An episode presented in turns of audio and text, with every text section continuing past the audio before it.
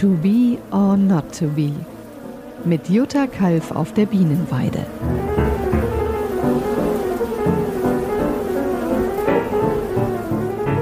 Hallo, ich bin Jutta Kalf. Ich bin Hobbyimkerin seit gut zehn Jahren, ähm, lebe mit 36 Bienenvölkern zusammen und freue mich, dass ihr heute dabei seid.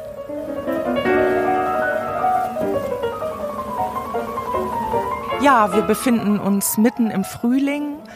Alles rundherum blüht und ähm, was ich unglaublich faszinierend finde, ist, dass trotz dieser anhaltenden Dürre, die uns jetzt schon seit Wochen begleitet, die Bienen immer noch so viel Nektar in den Stock tragen.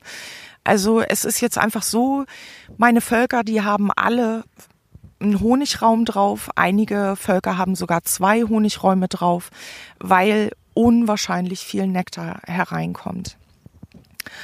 Ähm, in unserer Region, also wie gesagt, ich lebe hier in der Region Rösrath, unsere Region zeichnet sich äh, durch einen eher flüssig charakterisierten Honig aus. Der Honig unserer Region hat eine eher ja, schöne, tiefe, bernsteinige Farbe, ist in der Regel von flüssiger Konsistenz und schmeckt hier bei uns sehr, sehr fruchtig. Jede Region hat ihren eigenen Geschmack. Das ist abhängig von der Blütenauswahl, ähm, die dort vorliegt. Ein Schwarzwaldhonig liefert Honige aus den schwarzen Wäldern sozusagen. Der ist einfach auch ein sehr, sehr dunkler, sehr malziger und sehr kräftig, schon fast holzig im Geschmack äh, geprägter Honig. Während in Norddeutschland, wo es viele Rapsfelder gibt, die Honige eher sehr rapshaltig und äh, streichfest cremig sind. So hat eben jede Region dieser Welt ihre Besonderheit.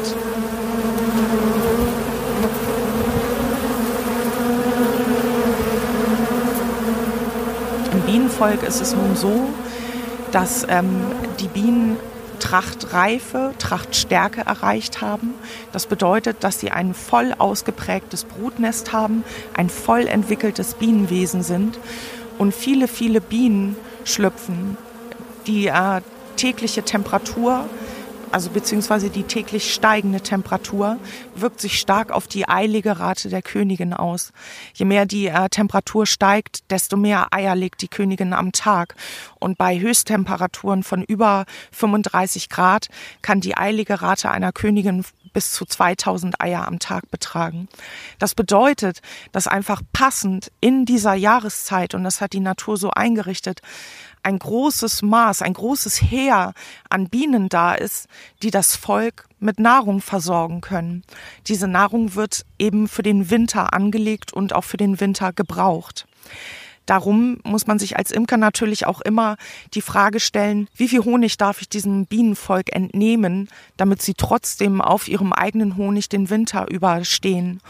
Oder stelle ich mir die Frage, dass ich äh, die komplette den kompletten Honigraum entnehme und die Bienen mit Zuckerwasser auffütter. Darüber hatte ich schon mal berichtet, dass äh, das für mich zum Beispiel überhaupt gar nicht in Frage kommt. Also ich sehe einfach sehr deutlich, dass meine Völker groß und stark geworden sind und ich ihnen genug Raum gebe, damit sie ähm, Honig eintragen können. Zeitgleich ist Schwarmzeit.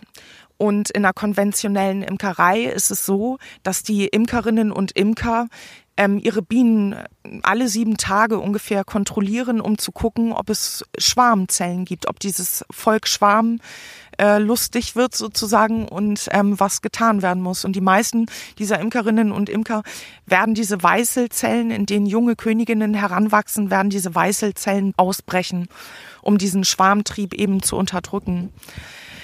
Ich imkere anders es ist so, dass ich das ganze Frühjahr mein Bienenvolk sehr genau beobachtet habe und immer nur versucht habe, helfend einzugreifen, indem ich ihm genügend Raum gebe, damit die Königin Eier legen kann und ein gutes Brutnest anlegen kann. Jetzt ist Honigzeit, also jetzt ist einfach Sammelzeit für die Bienen. Ich habe ihnen einen Honigraum aufgesetzt und ich störe das Brutnest überhaupt nicht mehr. Da ich meine Bienen schwärmen lasse, ist es auch nicht notwendig, den Brutraum zu kontrollieren. Ich habe da jetzt nichts mehr zu suchen.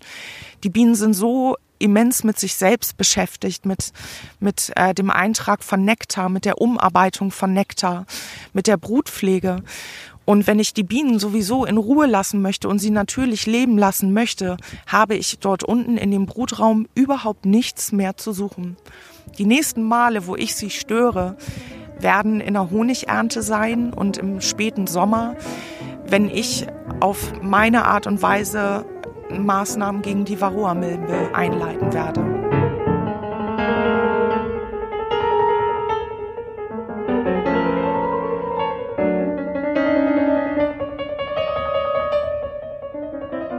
Es gibt ein sehr reiches Angebot an unterschiedlichen Honigsorten. Wir denken da zum Beispiel an Rapshonig, wir denken an Lindenblütenhonig, wir denken an Kastanienhonig, wir denken an Tannenhonig, aber auch an äh, Sommerblütenhonig. Der Reinheitsgehalt dieser Honige wird ähm, durch Pollenanalysen bestimmt. Das bedeutet, wenn mehr als 50 Prozent einer bestimmten Pollenart, nehmen wir jetzt zum Beispiel mal Kastanie, dort in diesem Honig nachgewiesen werden kann, dann darf dieser Honig auch als Kastanienhonig deklariert werden ähm, wenn es keine eindeutige Analyse gibt, also wo eine bestimmte Art überwiegt, dann ist es ein gemischter Honig, sprich ein Sommerblüten- oder ein Frühtrachthonig. Die Entstehung dieser Honige ist natürlich abhängig von, von der Region. Also es gibt in, äh, im Raum Brandenburg gibt es zum Beispiel sehr, sehr große Lindenbestände. Daher kommen eben auch die meisten Lindenhonige aus der Region Brandenburg.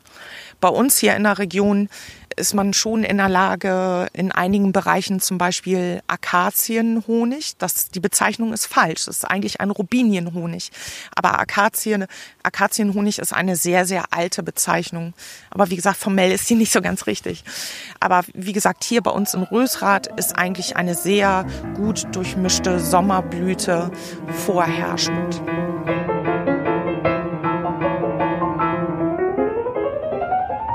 Ich finde es selbst eigentlich wichtig, dass man ähm, heimische Imker unterstützt.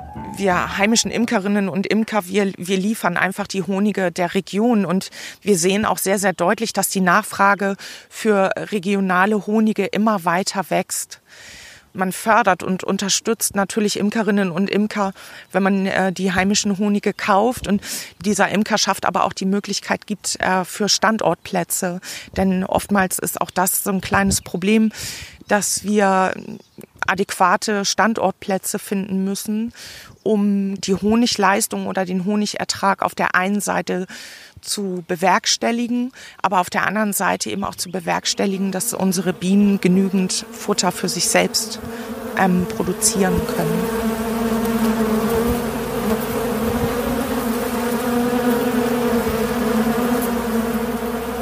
Es ist vollkommen richtig, dass man äh, schwierig ermessen kann, was der Standard für eine Bioproduktion sein kann weil Bienen sich natürlich, äh, die, ähm, die sammeln wenn sie äh, sich an eine bestimmte Tracht, äh, also wenn sie sich auf eine bestimmte Tracht eingeschossen haben, zum Beispiel Raps, dann äh, gehen die auf, auf den gesamten Raps. Die gehen auf den Bio-Raps, auf den Bioanbau-Raps und die gehen aber auch natürlich auf den anderen Raps.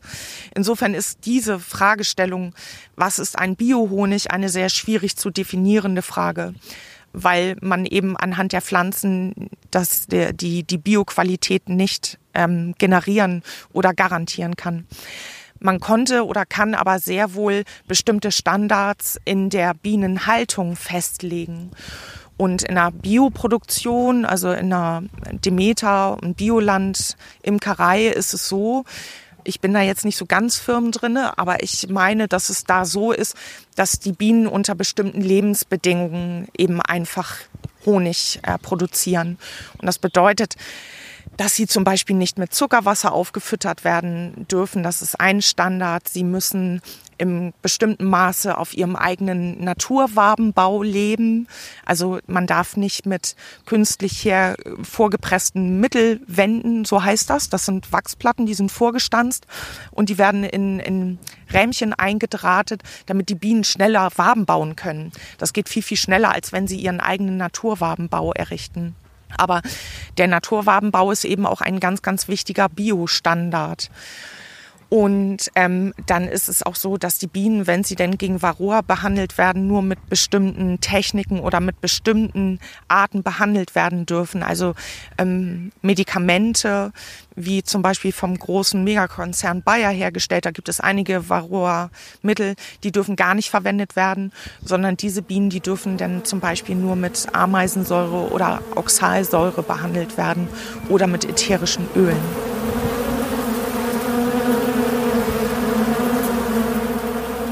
Ich möchte sehr deutlich davor warnen, ähm, aus vermeintlicher Tierfreundlichkeit Bienen mit Honig aus dem Supermarkt zu füttern. Ähm, diesen Trend, den habe ich schon öfter gehört, dass äh, Menschen aus Liebe und, und Freude der Tiere, um ihnen zu helfen, ähm, dass die Leute einfach irgendeinen Honig aus dem Supermarkt kaufen und den dann auf den Balkon stellen und den Tieren zum, zum Füttern anbieten.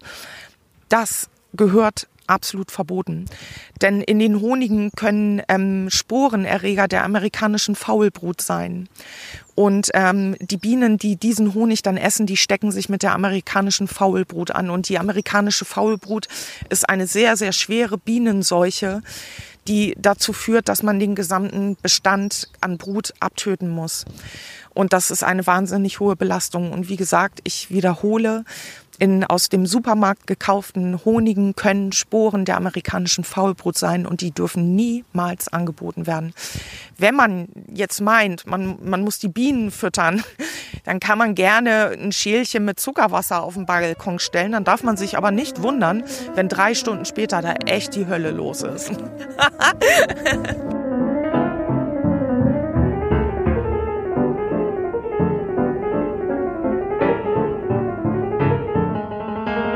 großen Honigproduzenten, die in Supermärkten schon seit vielen, vielen Jahrzehnten Honige in Plastikgebinden verkaufen, ist es so, dass das äh, Mischhonige sind. Also dort werden Honige aus der ganzen Welt angeliefert und zu einer immerwährenden, einer sich immer wiederholenden Formulatur wiederholt werden die haben dann oft lustige Begriffe wie äh, Frühlingszauber oder ähm, Wiesenglück oder so. Und äh, das ist, das sind natürlich Bezeichnungen, die ähm, über die Zusammensetzung dieser Honige gar keine Aussage treffen. Faktisch klar ist, dass ähm, zu immer gleichbleibenden Anteilen Honige aus Mexiko, aus China, aus ähm, Argentinien zum Beispiel und äh, USA, dass eben in riesigen Tonnen in Fässern diese Honige aus der ganzen Welt angeliefert und gemischt werden, hier in Deutschland im Labor. Die Frage ist natürlich, wenn man Honige aus dem Ausland kauft, aus EU- und Nicht-EU-Ländern, dass man eben quasi immer auch damit einen ökologischen Fußabdruck mit verantwortet, weil diese Honige natürlich einen weiten, weiten Weg hinter sich haben und mit viel energetischem Aufwand per Flugzeug, Container und sonstigem erst hierher gebracht werden müssen.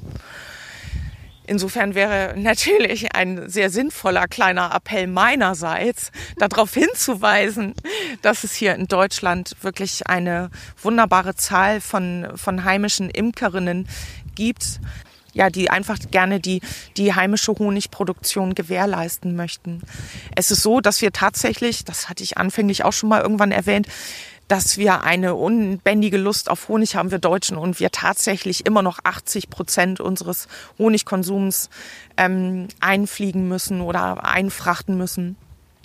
Und äh, die Zahl der, der deutschen Imkerinnen und Imker einfach ähm, im Erwerbsbereich gerade mal zwei, drei Prozent ausmacht. Also sprich wirklich nur zwei, drei Prozent der deutschen Imkerinnen und Imker sind ähm, Großproduzenten aber die sind einfach verantwortlich für, für unseren regionalen Honig. Und auch diese Imkerinnen und Imker müssen einfach unterstützt werden. Das ist meine Meinung. Also in, in der Imkerschaft gibt es eben auch viele Imkerinnen und Imker, die sagen, ja, die, ah ja, hier die Großproduzenten, die mehrere hundert Völker halten, das ist ja schwierig. Aber ich finde das gar nicht schwierig, weil diese Leute einfach ähm, unseren Honigbedarf abdecken, die einfach eben auch ihr Regal im Supermarkt haben, neben EU und nicht EU gemischten Honigen.